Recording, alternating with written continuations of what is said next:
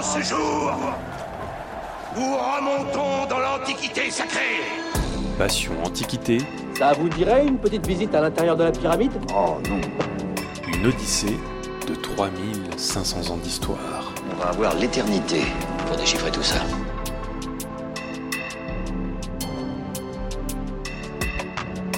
Quand on pense à l'Antiquité, on pense en général à Jules César, les pyramides d'Égypte ou peut-être les philosophes grecs.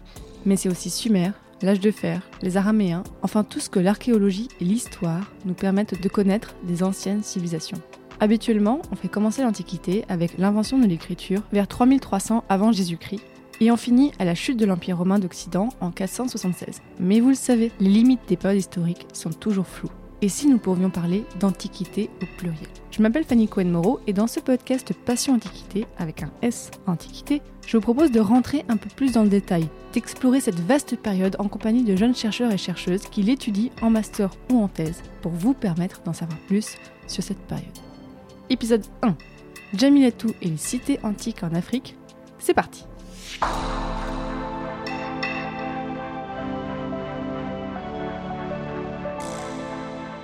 Bonjour à toutes et à tous, je suis très très heureuse de vous présenter ce premier épisode de ce nouveau podcast Passion Antiquité.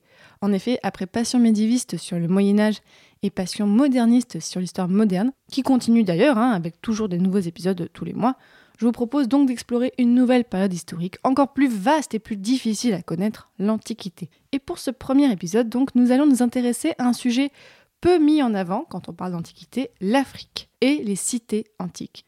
Et comme première invitée, j'ai l'honneur et la joie de recevoir Jamilatou Diallo. Bonjour Jamilatou. Bonjour. Donc Jamilatou, en 2019, tu as fait un master d'histoire à l'université Lettres Sorbonne, spécialité monde antique, et ton mémoire de recherche s'intitulait Le patronat de cités en Afrique à l'époque tardive, de la fin du IIIe siècle au début du Ve siècle, études épigraphiques, sous la direction de Michel Coltoni-Tranois. Donc avec toi, nous allons un petit peu vraiment voyager et découvrir toutes ces cités antiques avec toi, Jamilatou. Déjà, je voulais te poser une première question, la première question du premier épisode de Passion Antiquité. Qu'est-ce qui t'intéresse dans l'histoire antique? J'ai choisi de, travailler sur l'histoire antique parce que, à l'origine, en fait, avant de faire un- une licence d'histoire, j'ai fait une licence de lettres classiques, donc euh, du latin et du grec à n'en plus finir.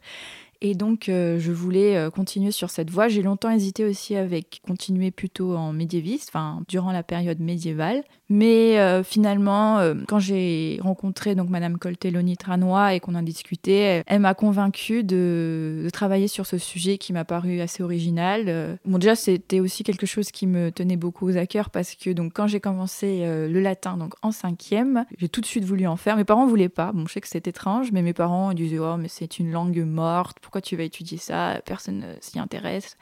Et je disais non non non, j'ai très très très envie. Et j'ai commencé et j'étais mais euh, totalement passionnée par le sujet. J'avais une très bonne euh, professeure. Puis j'aimais aussi euh, travailler cette langue. J'avais l'impression de déchiffrer des codes. Enfin, c'était vraiment, euh, j'a- j'adorais vraiment. Donc après, j'ai fait du, gr- du grec euh, en seconde, enfin dès que j'ai pu commencer.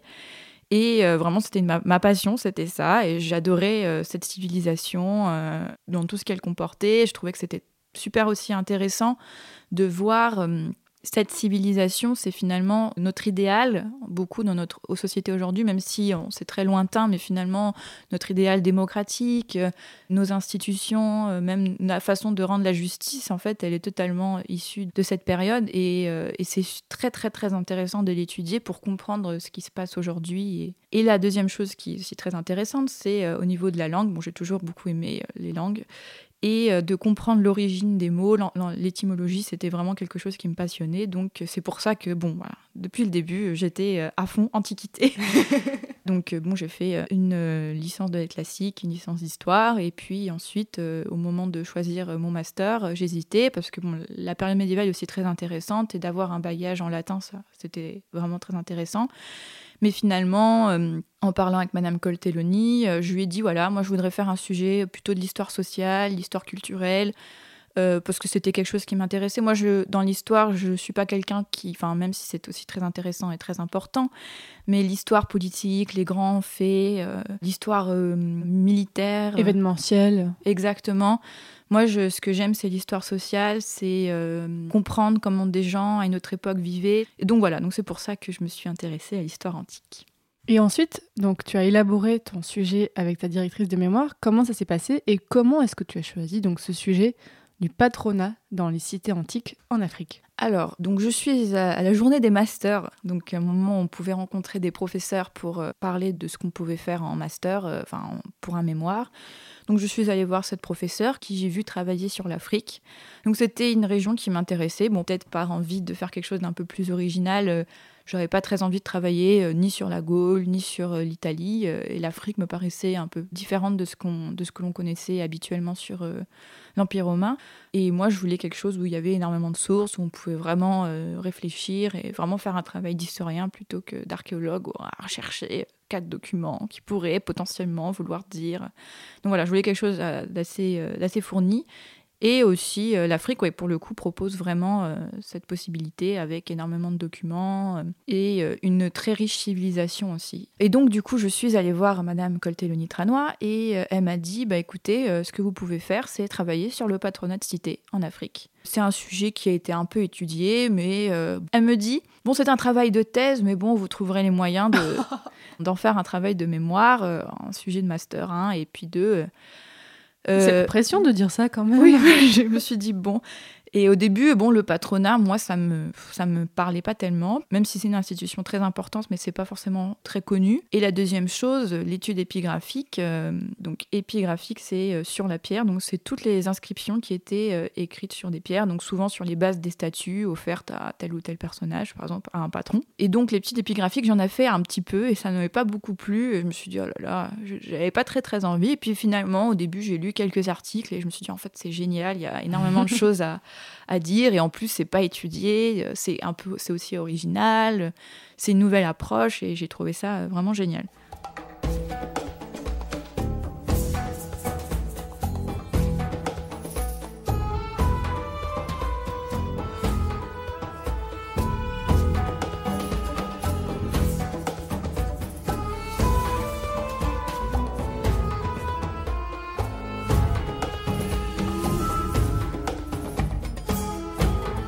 Alors rentrons dans ces cités africaines, si je puis dire. Est-ce que tu peux nous raconter, donc, euh, parce que l'Afrique c'est quand même très très grand, sur quel espace géographique est-ce que tu as travaillé euh, précisément et quelle cité est-ce que tu as étudié L'Afrique romaine, c'est ce qui est aujourd'hui l'Algérie, le Maroc et la Tunisie. Et à l'époque, donc, euh, il y avait des provinces romaines. Et moi, à l'époque sur laquelle j'ai travaillé, il y avait donc six provinces romaines, c'est-à-dire l'Afrique proconsulaire, la Byzacène, la Numidie, la Tripolitaine, la Mauritanie sitifienne et la Mauritanie césarienne. Donc c'est sur ces six provinces sur lesquelles j'ai travaillé, donc c'est assez large, enfin c'est assez euh, important. Il y a des centaines de cités. Hein. Il y a Touga, il y a Tipasa, Lepsis Magna, Sirta. Il y en a des centaines, je ne vais pas rentrer dans les détails, mais c'était une région de l'Empire où il y avait énormément de cités, une vie de cité très très très active, et jusqu'à la fin de l'Antiquité. Donc c'est très intéressant.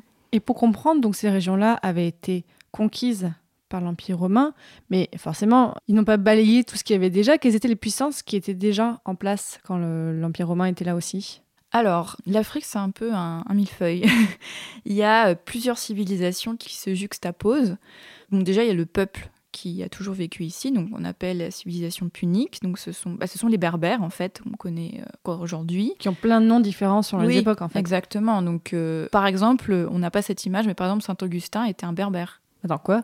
Saint-Augustin était un berbère? Oui, totalement. Ce qui est très intéressant, en fait, avec ces, donc, ces personnes-là, c'est que ils étaient très romains. Ils étaient même plus romains que les romains. C'est-à-dire qu'ils étaient tellement fiers d'être romains que euh, c'était vraiment, à un moment donné, euh, l'Afrique, c'était vraiment euh, le cœur de la civilisation romaine. Bon, après, bien sûr, après l'Italie, mais je veux dire que c'était une province euh, très anciennement romanisée et euh, beaucoup de, de, grands penseurs venaient d'Afrique, hein, comme Saint-Augustin, mais même à, je sais pas, Saint-Cyprien aussi, c'était un, un peu moins connu, mais il est très important aussi. Et puis ensuite, il y a eu déjà, euh, à l'époque hellénistique, des comptoirs grecs, bien avant ma période sur laquelle je travaille. Et donc, il y a eu voilà, plusieurs civilisations qui se sont juxtaposées. Et puis, aussi, bien évidemment, les Romains euh, qui sont venus. Ce qui est très intéressant dans l'Empire romain, c'est que depuis le début, il laisse beaucoup de place à l'indépendance des cités, c'est-à-dire qu'elles pouvaient s'organiser un peu comme elles le voulaient, même s'il y avait quand même suivant le statut euh, des tribus à payer à l'Empire, et puis aussi le contrôle des gouverneurs donc, qui géraient ces différentes provinces. Mais il y avait quand même une très grande flexibilité dans la vie de cité, et, ce qui a permis justement aux Africains de rester très africains. Par exemple, dans l'onomastique, donc c'est-à-dire euh, dans les noms des personnes, on retrouve vraiment les racines euh, berbères, les racines puniques, et même dans la vie, les noms des cités ont aussi souvent gardé leur nom avant l'époque romaine par fierté et pour montrer justement euh, l'origine qu'elles avaient. Et c'est très intéressant. En même temps, ils sont très euh, fiers d'être euh, africains, mais ils sont aussi très très fiers d'être romains. Et donc, ça fait une civilisation très intéressante à étudier. Raconte-nous comment étaient organisées ces cités, parce que donc tu en as étudié beaucoup, mais les principales, comment la vie était organisée au sein de ces cités?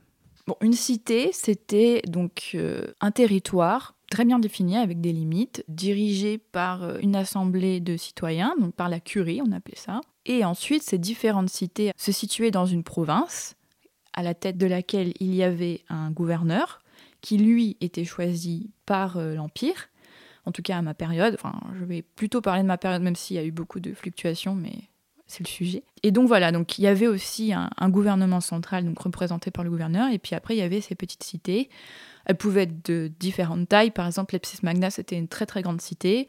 Elle était située où? Elle se trouve en Tunisie actuelle, euh, donc en Tripolitaine de cette époque. Et puis après, il y avait aussi des toutes petites cités comme euh, Téveste, par exemple, qui n'était pas une très grande cité. Et puis dans la cité, bah, il y avait des lieux publics comme le forum. Euh, les bains, des monuments aussi religieux, par exemple des temples pour honorer l'empereur, par exemple, qui était divinisé. Hein.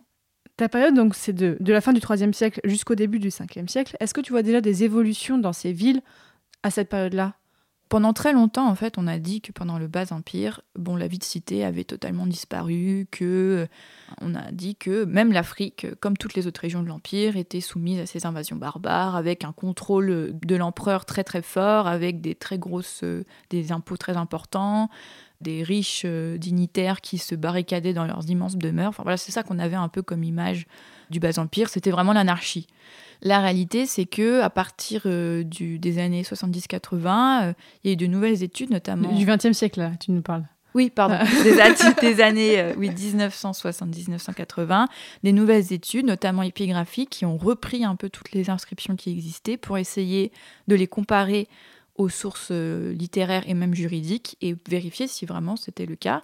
Claude Lepelé, donc c'est celui qui a fait cette étude qui a vraiment révolutionné euh, l'image que l'on avait de l'Afrique, parle d'un îlot de prospérité. Il y avait euh, quelques peuples nomades qui pouvaient attaquer notamment en Mauritanie, donc plutôt la partie la moins romanisée, mais c'était quand même euh, des provinces très très tranquilles où la vie euh, civique s'est maintenue, enfin la vie euh, des cités s'est maintenue vraiment jusqu'au 5e siècle. Après, effectivement, voilà, il y avait eu, il y a quand même eu des raies barbares, mais ça n'a rien à voir avec la Gaule ou d'autres régions de l'Empire. Quand on voilà, quand on retravaille ces périodes de voilà charnières, on se rend compte que c'est jamais aussi facile de délimiter justement qui est qui. Mais bon, les barbares, par exemple, beaucoup étaient recrutés dans l'armée et ont combattu d'autres barbares au service de l'Empire. Beaucoup se considéraient comme romains. Enfin, c'était beaucoup plus fluctuant que, ce que l'on croit. Et euh, en Afrique, il y, avait, il y avait encore des peuples qui n'avaient pas été soumis euh, à l'Empire romain, notamment des Berbères, des montagnes, mais après ça restait quand même très très calme. La vie civique s'est vraiment très bien maintenue, même jusqu'au 5e siècle, il n'y a pas eu de très grands changements euh, par rapport à d'autres régions de l'Empire.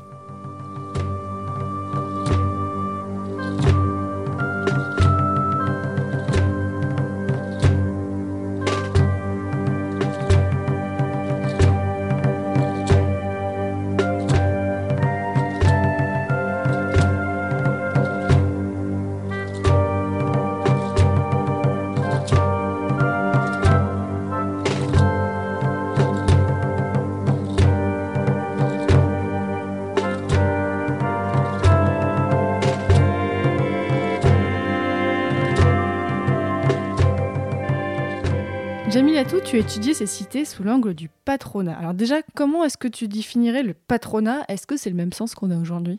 Alors là, pas du tout. rien à voir. Alors, un patron, c'est un personnage d'un rang plus ou moins élevé.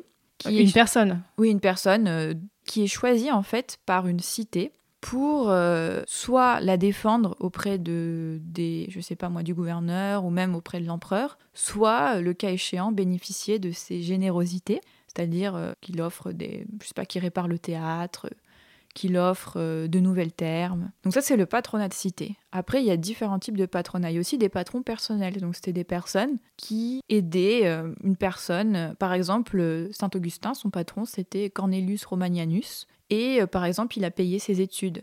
Il a payé ses études et en échange, en fait, il y a vraiment une relation de réciprocité entre les deux parties. Donc, le patron va euh, voilà, faire des générosités, défendre aussi euh, la personne, par exemple, ou même une cité. Et en échange, cette personne va chanter ses louanges, par exemple, honneur suprême, dresser une statue en son nom, avec une inscription honorifique en dessous. Et donc vraiment, il y a, un véritable échange. Ce qui est super intéressant, en fait, c'est que tu vois des personnes très riches qui dépensent des fortunes et même des fois qui se ruinent pour leur cité en échange de statuts. Quelque chose en fait, c'est une forme de mécénat. C'est une forme de mécénat. Exactement, c'est une forme de mécénat. ça ressemble énormément, sauf que le patronat, il y a un contrat. Il y a un contrat écrit entre les deux parties, notamment le patronat de cité. C'est encadré juridiquement, donc c'est-à-dire que le patron, il peut pas dire ah non, je ne veux pas le faire. Enfin, chacun doit euh, c'est un engagement qui prend. exactement, c'est un engagement. Et c'était très très mal vu de ne pas honorer ton patron ou que le patron euh, ne dédie pas euh, son argent et son temps à sa cité. C'était vraiment quelque chose de très grave. Et au contraire, chacun rivalisait un peu. Ah, bah tu me donnes ça, bah moi je t'élève une statue, ah, bah tu m'as élevé une statue, je vais faire ça. Ça ressemble beaucoup à l'évergésie, donc c'est le mécénat, on, D'accord. on va dire. Donc c'était voilà des personnes, euh, des hauts dignitaires qui pouvaient offrir euh, un monument, euh, des banquets aussi à la cité. Sauf qu'il n'y avait pas de contrat. C'est la différence avec le patronat de cité. Le patronat de cité, il y a vraiment des contrats. On en a retrouvé.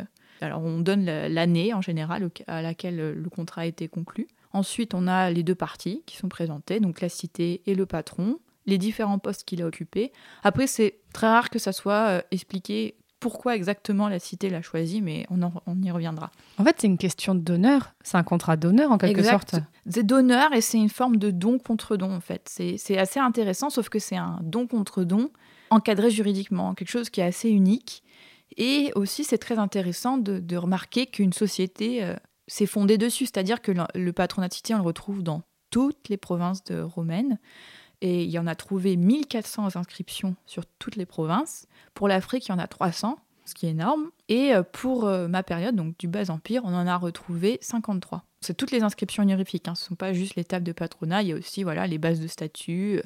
Il y a aussi des, dans, les, dans les sources juridiques et même les sources euh, littéraires, on en parle aussi. Donc c'est vraiment une institution très importante son importance s'explique non seulement parce que l'évergésie donc a une place vraiment très importante dans la, société romaine, mais aussi que les cités sont très sensibles à l'environnement dans lequel elles évoluent, c'est-à-dire qu'il y a un véritable lien très fort entre la cité et le patron. On parle d'amicitia, le mot amicitia signifie beaucoup plus que l'amitié euh, en latin, ou amor, c'est vraiment des. On retrouve dans les inscriptions des termes très très forts et très. Il y a un véritable lien affectif en fait qui unit le patron à la cité. Il ne fait pas que ça, bon, même s'il fait ça aussi pour, euh, pour frimer, pour les honneurs et tout, mais il y a aussi euh, un sentiment d'appartenir à, cette cité. il y a aussi le terme qu'on retrouve des fois qui c'est alumnus, qui veut dire enfant de la cité, et c'est aussi comme ça qu'on qualifie quelquefois le patron.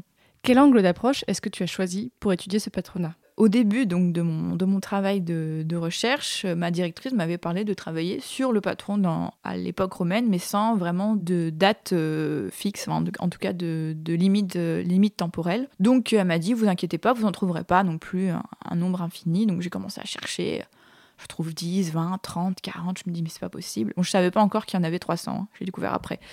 Et du coup, quand je suis allée la voir au bout d'un moment, en lui disant Bon, là, vraiment, c'est énorme, je vais jamais réussir à traiter euh, ça dans une année de master, c'est-à-dire que mon travail, ce que j'ai fait du coup pendant mon année de master, c'est relever toutes les inscriptions qui mentionnaient le nom de patron, afin de dresser ensuite une sorte de recueil épigraphique, afin d'ensuite analyser euh, ce que c'était que le patronat. C'était énorme, c'était pas possible, donc elle m'a dit Bah écoutez, euh, voyez comment vous pouvez euh, circonscrire le sujet. Alors j'ai réfléchi à Donc réduire, choisir qu'une petite partie. Exactement. Euh, est-ce que euh, je prends une partie de l'Afrique romaine? Mais je trouvais que c'était pas très intéressant. Ce qui était intéressant, c'était vraiment ce cadre géographique assez large qui permettait de voir les différentes, les disparités régionales.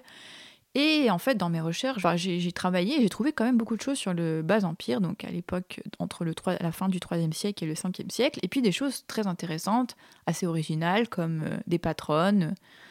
Et, Des euh, femmes tout à fait. Tu vas nous en parler, j'ai hâte.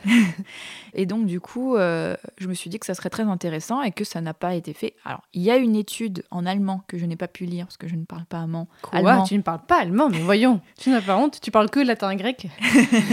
qui a été publiée euh, dans le milieu du XXe siècle, mais après, il n'y a pas eu de nouvelles études, et notamment après les travaux donc, de Claude Lepelé qui a un peu remis au goût du jour, euh, enfin, qui en tout cas a révélé que finalement la, les cités n'avaient pas disparu dans l'Antiquité tardive. Il n'y a pas vraiment eu de travaux et encore aujourd'hui, il y a encore cette vision d'une Antiquité décadente. Mais cette vision de l'Antiquité décadente est intéressante parce qu'en fait, c'est aussi penser que le Haut Empire est meilleur, enfin, est plus beau ce que l'on ce que l'on pense, c'est-à-dire que Rome n'était plus ce qu'elle était. C'est un peu cette idée.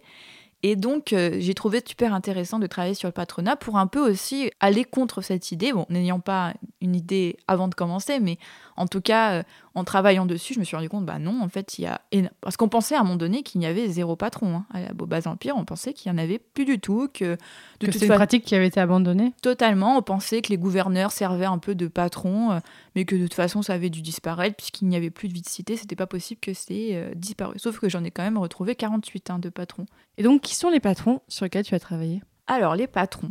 Alors, ils pouvaient être en général de deux origines. Donc, soit c'était des sénateurs, de riches romains qui habitaient à Rome, majoritairement, donc leur maison euh, principale était à Rome, mais qui avaient été gouverneurs dans la région. Et souvent, les cités aimaient bien euh, choisir euh, comme patron le gouverneur pour essayer que celui-ci soit clément envers elles et puis potentiellement leur offre des monuments. Enfin voilà, essayer de se mettre un peu dans la poche ce gouverneur. Donc on trouve énormément, énormément de patrons gouverneurs. Mais ça pouvait être aussi des riches locaux qui ne sont jamais partis de leur ville et qui ont fait toute leur carrière euh, sur place, qui sont, voilà, qui sont assez riches. Et en fait, euh, le patron représentait un peu euh, la quintessence de ta carrière. Enfin, c'était vraiment finir comme patron à la fin de ta carrière dans ta cité, c'était vraiment un très grand honneur. Et donc, on retrouve aussi beaucoup de patrons d'origine locale. Alors, sur ça, justement, c'est très intéressant parce que, contrairement aux autres provinces de l'Empire romain, dans les autres provinces, on retrouve beaucoup plus de patrons euh, d'origine euh, romaine que de patrons d'origine locale, en tout cas pour l'Antiquité tardive. Et euh, une dame a travaillé dessus, a travaillé sur le patronat de province. Alors oui, parce qu'elle pouvait être patron de cité, mais aussi patron de province. Ah oui, donc gros statut là. On pouvait être aussi patron de cité et patron de province, c'était Ah possible là, aussi. c'est top grade. Et cette dame a, a montré que c'est qui, pardon? Sabine Lefebvre, elle a travaillé donc sur le patronat de province et a montré que on retrouve beaucoup de patrons locaux. Premièrement parce que les habitants préféraient choisir des gens qui étaient proches d'eux et donc proches de de leurs besoins et qui pouvaient comprendre leurs besoins. Donc c'était plus intéressant que de choisir un patron euh, qui a vécu toute sa vie à Rome et qui va venir qu'ici que pour être gouverneur puis qui va repartir et qui va peut-être les oublier. J'ai réussi pour une grande majorité de patrons de découvrir si c'était d'origine locale ou si c'était d'origine romaine, à quel rang ils appartenaient, est-ce que c'était des notables de la ville, est-ce que c'était des, des gens qui avaient le rang de, de clarissime, donc c'est sénateur, ou euh, perfectissime. Bon, alors ça c'est un terme un peu compliqué à cette époque, parce que donc perfectissime sont des chevaliers, donc c'est le deuxième ordre, donc il y a les... Chevalier Ah ouais? Oui, bon, ils sont pas vraiment chevaliers, mais c'est euh, donc il y a les sénateurs, ensuite il y a les l'ordre équestre, donc les chevaliers. Donc par exemple Ceux si qui montent à cheval en fait, là, on n'est pas dans le- de la chevalerie, ben, forcément. On n'est pas dans la il, chevalerie marche- il médiévale. marchait même pas à cheval, hein, c'est le, c'est peut-être ce qu'on donnait au nom au début. Par exemple, Cicéron était chevalier. La société romaine est extrêmement hiérarchisée. Tout est dans des cases et euh, c'est peut-être qui est aussi très difficile, c'est que euh, il y a une, euh, telle organisation de la société que des fois on s'y perd. Enfin, en tout cas, pour des chercheurs, c'est difficile des fois de, de ne pas s'y perdre. Donc, il y a les clarissimes qui est donc sénateur et les chevaliers qui étaient perfectissimes en latin. Sauf que le rang de perfectissime a disparu en 326, donc pile au milieu de ma période, c'est-à-dire que euh, l'empereur Constantin a fait disparaître l'ordre des perfectissimes et a grossi euh, les rangs du rang sénatorial à 2000 membres. Et puis j'ai essayé de retrouver aussi des familles, parce qu'en fait, le patronat de cité, c'est quelque chose qui se transmet à tes enfants, même à ta femme. Enfin, je veux dire, c'est quelque chose, c'est une affaire de famille, le patronat. Et donc, on retrouve, et j'ai réussi à retrouver, voilà, des familles de patrons euh, sur, par exemple, Quintus Aradius Rufinus était. Toi, euh, tu cites ça de tête. hein. Je tiens à dire aux auditeurs que là, tu n'as pas de notes quasiment devant toi. Tu viens de nous citer ça de tête comme ça. Oui, c'était un, patron donc de six cités en Byzacène et en Numidie. Il était de rang sénatorial. Et en fait, on, se rend compte que son frère était patron, mais de collège, bon, je ne vais pas rentrer dans les détails, mais en Italie, que une de ses ancêtres était patronne. Et donc, on retrouve finalement sur les générations euh, vraiment ces liens de patronat. Il pouvait aussi, enfin, il y avait vraiment cette notion de transmission du patronat.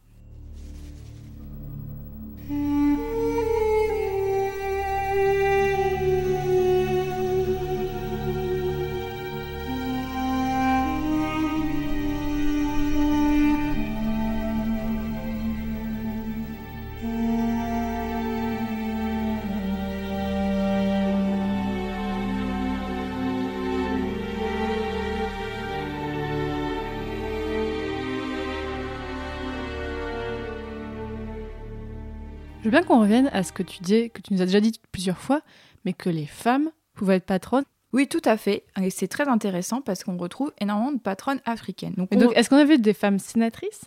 Non. Ah, Alors, les, les femmes n'avaient, bon, déjà, n'étaient même pas considérées comme citoyennes. hein. Bon, ok, ça calme. Donc, mais, mais, mais, mais, mais, mais, mais, c'est pas parce qu'elles n'étaient pas, elles n'avaient pas de statut euh, de citoyenne, ou en tout cas, elles n'étaient pas considérées euh, comme les hommes, qu'elles ne pouvaient pas avoir d'influence, qu'elles ne pouvaient pas être puissantes. Enfin, la puissance émanait du coup de sa famille, donc si elle appartenait à une famille euh, importante, et puis aussi, euh, même si euh, elle n'allait pas, voilà, à la curie et tout, elle avait quand même une vie et des relations très importantes et qui pouvaient être super intéressantes pour les cités. Pour les patronnes, on en retrouve 19 dans tout l'Empire, dont 12 qui viennent d'Afrique. On ne sait pas pourquoi en Afrique il y a énormément de patronnes. J'ai cherché, d'autres ont cherché avant moi, et il n'y a pas vraiment d'explication, à part peut-être que c'est une, voilà, c'est une particularité de l'Afrique, on retrouve beaucoup de patronnes, 12 patronnes sur toute la période. hein. donc, euh, pas énorme non plus. Enfin, c'est c'est quand même. non, c'est pas énorme, mais après, c'est aussi les- le hasard des, des trouvailles. Je veux dire, peut-être qu'il y en avait beaucoup plus, mais on ne le saura jamais. Donc, pour notre période, donc euh, du, la fin du 3e siècle au 5e siècle, nous avons malheureusement qu'une seule patronne connue, qui s'appelle Aradia Roskia Calpurnia, qui était patronne de Boularéga. Donc, euh, actuellement, c'est euh, proche de la frontière euh, avec la Tunisie. Donc, cette femme, elle appartenait donc à la famille de notre fameux Quintus Aradius Rufinus. Et donc on voit vraiment que cette famille, donc, qui a des origines africaines, donc c'est la famille des Aradii, qui a ensuite un des parents a noué un très bon mariage avec la famille des Valérii et donc ont pu avoir accès au statut de sénateur et donc venir à Rome. Et on a retrouvé du coup dans leur maison des tables de patronat, donc avec les cités euh, avec lesquelles Quintus avait, avait noué des, des, relations de patronat. Et il y a, en fait, ce qui est très intéressant, c'est que dans cette famille, il y a une branche qui est restée en Afrique et une branche qui a monté en grade et qui est arrivée à Rome. Mais la famille de Ron continue à avoir de très bonnes relations avec l'Afrique. En fait, le patronat permet vraiment aux patrons de continuer à maintenir leur influence sur la région dans laquelle euh, soit ils ont travaillé, soit dont ils sont originaires. Et ça leur permet aussi d'étendre leur influence en dehors de Rome. C'est-à-dire, euh, ça leur permet vraiment d'avoir euh, des zones d'influence dans d'autres régions de l'Empire, par exemple en Afrique. Et ça peut être très intéressant d'avoir le soutien aussi de ces cités et d'être reconnu comme par elles et d'avoir les honneurs que leur donnent ces cités. J'avais une question sur ces sources. Comment est-ce que tu as constitué ton corpus? C'est-à-dire comment tu as trouvé ces pierres? Elles étaient répertoriées quelque part? T'as fait, euh, j'imagine que tu n'y es pas allé, ou peut-être? Non, genre j'avais très envie. À un moment donné, je devais aller en Tunisie, mais j'ai dû annuler mon voyage, bon, pour des raisons personnelles. Mais ce qui est très triste parce que j'avais vraiment envie d'aller voir les cités sur lesquelles j'ai C'est pas travaillé. fini, un jour peut-être. Oui. En fait, pour quand on fait de l'épigraphie, en fait, il y a ce qu'on appelle des recueils épigraphiques. Ce sont des travaux d'archéologues qui ont répertorié, par exemple, sur telle région, sur telle ville, toutes les inscriptions. Donc, mais elles sont pas, euh, elles sont pas référencées euh, par patron, par exemple. Donc, il faut regarder la, la table des matières ou euh, faut éplucher les tables les- de matière. Exactement. j'ai épluché des dizaines et des dizaines de recueils pour retrouver tout ce qui avait euh, un lien avec euh, le patronat de cité. Donc c'est un travail en bibliothèque hein, majoritairement, donc euh, à la bibliothèque de la Sorbonne, mais aussi dans d'autres bibliothèques spécialisées en antiquité. Une grosse partie de mes sources sont épigraphiques, donc voilà, recenser toutes ces inscriptions, puis les traduire. Donc heureusement que bah, je peux. Donc j'ai tout traduit, hein, toutes mes inscriptions, je les ai traduites moi-même. Déjà je les ai retranscrites parce que une inscription épigraphique, comme c'est sur une pierre et qu'on n'a pas forcément beaucoup de place et qu'on veut quand même mettre beaucoup de choses, ben il y a beaucoup de sigles en fait. Il faut reconstituer ces sigles. Et il y a beaucoup de règles de typographie pour euh, mettre un peu de mots euh, un long message, en tout cas dans l'épigraphie. Et donc, quand on veut travailler sur ces textes, il faut d'abord tous les retranscrire, puis les traduire. Donc, c'est ce que j'ai fait en ma première année de master. En fait, j'ai surtout constitué ce recueil épigraphique. Et ma deuxième année de master, je l'ai vraiment consacrée à l'analyse de toutes ces données que j'avais pas encore pu analyser parce que c'était quand même énorme. Après, il y a aussi des sources littéraires. Par exemple, dans Saint-Augustin est une source très intéressante. Il parle notamment d'un de ses patrons il en fait l'éloge. Il parle aussi euh, du patronat en général qui n'est pas très bien vu en tout cas a priori par euh, la chrétienté, qui considère que voilà, rechercher les honneurs, euh, dépenser son argent, enfin voilà, c'est vraiment tout à fait contraire à la, doctrine chrétienne. Pourtant, la doctrine chrétienne, on, peut-être, alors c'était peut-être pas au début, mais donner de l'argent euh, pour l'Église et tout ça, c'est quand même très valorisé. Oui, oui, mais la charité chrétienne n'a rien à voir avec le patronat parce que les patrons ne donnent pas aux pauvres. Enfin, il n'y a pas une hmm. notion morale derrière, derrière ça, et puis c'est vraiment rechercher les honneurs, c'est-à-dire qu'on donne, mais en, en échange, on veut, on loue notre nom. C'est très loin de la de l'humilité chrétienne, par exemple. Après, ce qui est très intéressant, c'est qu'on a retrouvé des tables de patronat avec des symboles chrétiens, des chrismes, le signe alpha et oméga, donc les premières et dernières lettres de l'alphabet grec, qui étaient aussi des symboles chrétiens qui montre en fait que finalement, bon, peut-être dans les textes littéraires, voilà, il y avait une très forte opposition, mais dans la réalité, ben, bah, là, il y avait des chrétiens et bah, il fallait bien vivre avec dans, le, dans la vie de la cité. Et par exemple, cette personne, donc, elle s'appelle Aelius Julianus, avait donc une table de patronat avec des sigles chrétiens. Il était flamine perpétuel, donc c'est euh, le flamine perpétuel est celui qui s'occupe du culte de l'empereur normalement, mais à l'époque euh, tardive, ça n'a plus cette signification. C'est quelqu'un qui doit juste s'assurer que les gens continuent euh, d'honorer l'empereur et doit organiser des jeux chaque année.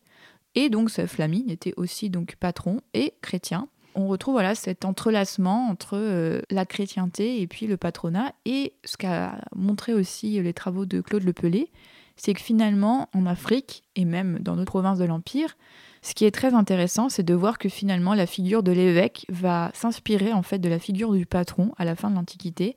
Les évêques vont être choisis parmi les notables de la cité, qui étaient donc là où étaient choisis euh, les, patrons. On voit vraiment un entrelacement entre ces deux, ces deux mondes.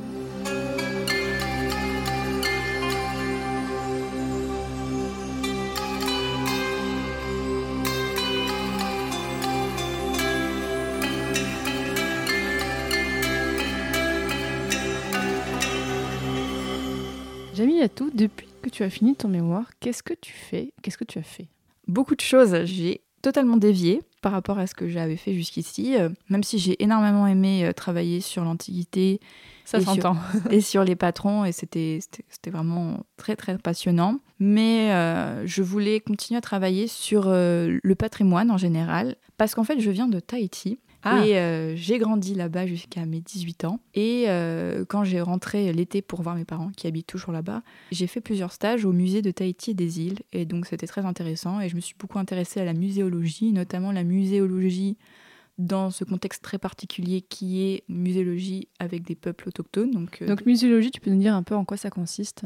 Bah, C'est toutes les études concernant les musées, donc tout ce qui est muséographie aussi, donc c'est-à-dire l'organisation de l'exposition, mais aussi réfléchir sur la façon dont les musées sont organisés, notamment à travers l'histoire, et comment créer des musées qui représentent au mieux la société dans laquelle ils s'inscrivent. Donc moi, je, me suis beaucoup questionnée sur ces questions donc, de, muséologie chez les peuples autochtones, notamment à Tahiti, parce que le musée de Tahiti... Euh, qui est un très très beau musée avec enfin, vraiment des très belles collections, mais pas beaucoup de Polynésiens y vont, et c'est quelque chose qui me, me paraissait un peu étrange. Et du coup, j'ai beaucoup creusé ces questions et j'ai commencé aussi moi-même à me passionner sur euh, les peuples autochtones aussi en Amérique latine. Et donc, euh, j'ai totalement basculé. J'ai fait un master de gestion de projets culturels internationaux. Après le master euh, d'histoire, Exactement. J'ai fait un master de gestion de projets culturels internationaux dans l'idée de travailler par la suite au sein d'associations qui œuvrent pour mettre en place des projets muséologiques correspondant plus à la pensée autochtone dans des contextes totalement différents, notamment euh, au Chili, qui est un pays aussi qui m'intéresse beaucoup. Et euh, dans le cadre de ce master, j'ai rencontré Madame Bouvarty, qui était ma directrice de mémoire de cette année, parce que je continue à écrire des mémoires sur d'autres sujets. Et euh, elle m'a poussé à faire une thèse, donc je suis en train de m'organiser pour faire une thèse, donc pas du tout sur les patrons de cité, mais sur la muséologie autochtone au Chili. Donc cette année, c'est un peu mon année où je prépare un peu les dossiers parce que c'est assez compliqué, notamment pour se faire financer. La recherche aujourd'hui, c'est très compliqué en France. Je suis toujours en master, donc je fais un troisième master. Euh, je fais un troisième master, mais En fait, dans 10 ans, te- tu seras encore en train de faire un master. non, non, non, j'ai vraiment, non, là, j'ai vraiment envie de la, la recherche. J'adore, j'aime beaucoup l'emploi du temps, enfin le- la façon dont s'organiser, d'être à son compte d'une certaine façon, travailler euh, à son rythme, comme on en a envie. J'aime beaucoup travailler en bibliothèque. hein, Je suis un- une rate de bibliothèque, je vais pas le mentir. et euh, je trouve vraiment passionnant euh, de, de- de chercher. J'ai l'impression d'être euh, une archéologue, enfin, à la Indiana Jones. Je suis très curieuse, donc ça me permet d'assouvir ma curiosité, qui n'a pas vraiment de fin. Donc euh, voilà, donc je m'intéresse à beaucoup de choses et je suis très heureuse de pouvoir faire cette thèse si jamais j'ai l'occasion de le faire. Je suis en train de préparer tout ça. Pour finir cet épisode, Jamilatou, peut-être que les personnes qui écoutent Passion médiéviste ou Passion moderniste savent déjà ce que je vais poser comme question. C'est un peu ma question rituelle. Quel conseil est-ce que tu donnerais à quelqu'un qui voudrait étudier alors les cités antiques d'Afrique de l'Antiquité tardive ou même euh, l'Afrique en général euh, à cette époque-là? Moi, je pense que déjà, euh, il faut être quelqu'un de très curieux et même dès la licence, aller à des conférences, à des journées d'études, même si c'est pas forcément quelque chose peut-être loin de ce qu'on pense qui nous intéresse, mais c'est comme ça en, en participant le plus possible à la vie scientifique. Et il y en a plein à Paris, elles sont gratuites, on a vraiment une chance incroyable, on peut y aller toutes les semaines, hein. bon aujourd'hui un peu moins, mais il y en a beaucoup en ligne. Et euh, voilà, Oui, là, même, s'intéresser... même les gens qui sont pas à Paris, du coup, avec celle en ligne, Exactement, euh, exactement. Et on peut avoir accès à ces journées où tu entends des chercheurs qui parlent de sujets totalement différents. Et même si tu n'y connais rien, bah justement, ça te- ça t'ouvre beaucoup de portes.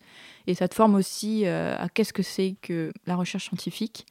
Après, je pense que maîtriser le latin et le grec, c'est quand même un gros plus, surtout pour l'Antiquité. C'est-à-dire que moi, j'ai eu la chance, enfin, j'ai eu la chance, étant donné que je pouvais traduire des textes en latin et en grec, j'ai pu travailler directement sur les sources.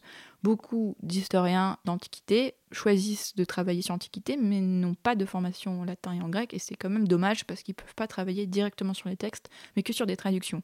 Donc moi, par exemple, ils n'auraient pas pu faire mon sujet parce que beaucoup d'inscriptions n'étaient pas traduites, donc euh, c'était pas possible. Donc euh, c'est vrai que c'est vachement intéressant. Après, euh, c'est tout à fait possible aussi de le faire euh, sans formation linguistique en latin et en grec, différentes approches possibles. Et je pense que ouais, il faut être très curieux et s'intéresser aussi à d'autres civilisations qui sont peut-être très loin de nous, mais qui euh, échangent à cette époque et euh, une influence aussi. Donc c'est très important aussi d'avoir cette vision euh, globale.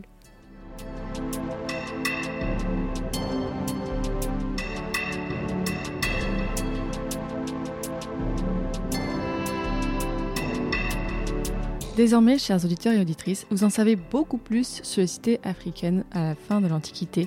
Donc merci beaucoup Jamilatou Diallo pour ce voyage dans le temps et dans l'espace. Je vous souhaite euh, bonne continuation pour la suite de ton parcours. J'espère que ça sera que ça va, tu vas continuer à pouvoir travailler donc sur le Chili. Merci beaucoup. Merci beaucoup à toutes et à tous d'avoir écouté le premier épisode de ce podcast Passion Antiquité. Si vous voulez en savoir plus sur les cités antiques africaines et tout ce qu'on a évoqué aujourd'hui, je vous mets dans la description de l'épisode un lien vers le site où vous pourrez trouver plus d'informations ainsi que quelques conseils de lecture. Si vous voulez suivre l'actualité de ce podcast, vous pouvez vous abonner à Passion Antiquité sur Twitter et Facebook. Je pense pas que je vais faire de compte Instagram parce que euh, c'est déjà pas mal, hein, Twitter et Facebook. Et le compte Instagram de Passion Médiéviste m'occupe déjà beaucoup. Et oui, donc si vous avez envie d'écouter d'autres podcasts sur l'histoire avec de jeunes chercheurs et chercheuses et de découvrir plein de choses sur l'histoire, allez écouter Passion Médiéviste et Passion Moderniste qui sont bien sûr disponibles sur toutes les bonnes applications de podcast. Et dans le prochain épisode de Passion Antiquité, on parlera de la Mésopotamie. À très vite